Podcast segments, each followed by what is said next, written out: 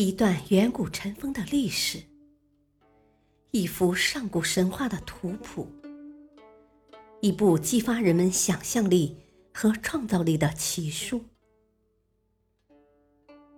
欢迎收听《山海经之山海趣谈》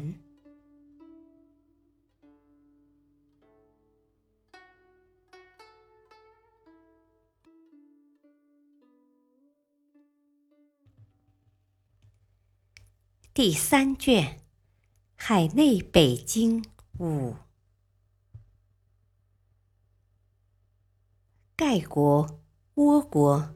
燕国、朝鲜等这些地方没什么好说的，原文也讲得很简略。列姑射大约就是东次二经的姑舍山和南北姑舍山，那里很荒凉，却偏偏住着美人。但不知孤舍国是否也美女如云？不过，不管怎么说，列孤舍已经在海内的东北角，临着大海。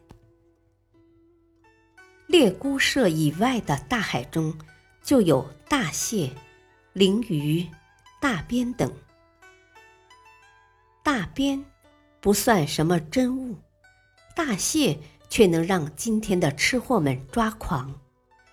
鲮鱼也不简单。因此，古书中的图赞说道：“孤舍之山，石溪神人，大蟹千里，亦有灵鳞。矿灾明海，寒怪藏真。”意思是，“溪”字，古书上注解当作“有”，学者认为当作“七”的。一体字也不错。孤舍山有神人，或神人栖于孤舍山都可以的。大蟹有千里之大，吉尼斯世界纪录中怕还没有能烹制它的锅。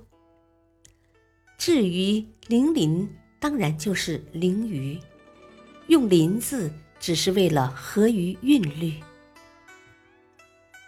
关于灵鱼，海外西经提到的猪妖野北面山林上住着一种龙鱼，那样子像鲤鱼。原文说如狸，狐狸的狸不确切，如鲤才对，鲤鱼的鲤。又像大鲵，可以想象成一种。长了四脚样子像鲤鱼的怪鱼，应当就是这里提到的鲮鱼。不论叫龙鱼，也就是鳖鱼，还是鲮鱼，它们都可以作为交通工具，供神人乘此以行久也。看来这种鱼不只会在水里游，还能在路上行走。可谓水陆两栖，所以他们在明海，即指北海，但也在沃野。北海中除了这些珍怪，还有蓬莱山和大人寺。大人寺未必就是海市蜃楼，蓬莱山却一定是海外仙山。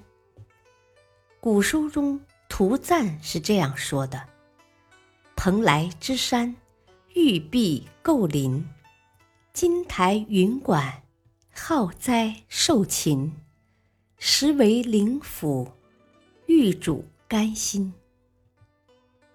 这首赞根据的是司马迁的《封禅书》，其中说：“使人入海求蓬莱，方丈、瀛洲。”此三神山者，其船在渤海中。诸仙人及不死之药皆在焉。其物禽兽尽白，而黄金银为宫阙，位置望之如云。原来那里住着神仙，藏着不死药。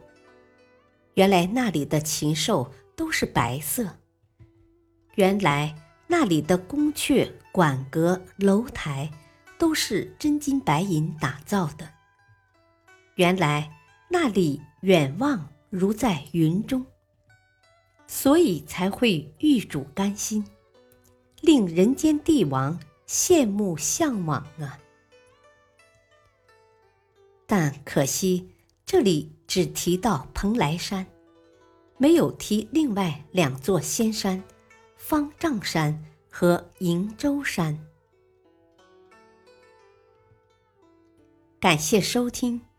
下期播讲第三卷《海内东经》，敬请收听，再会。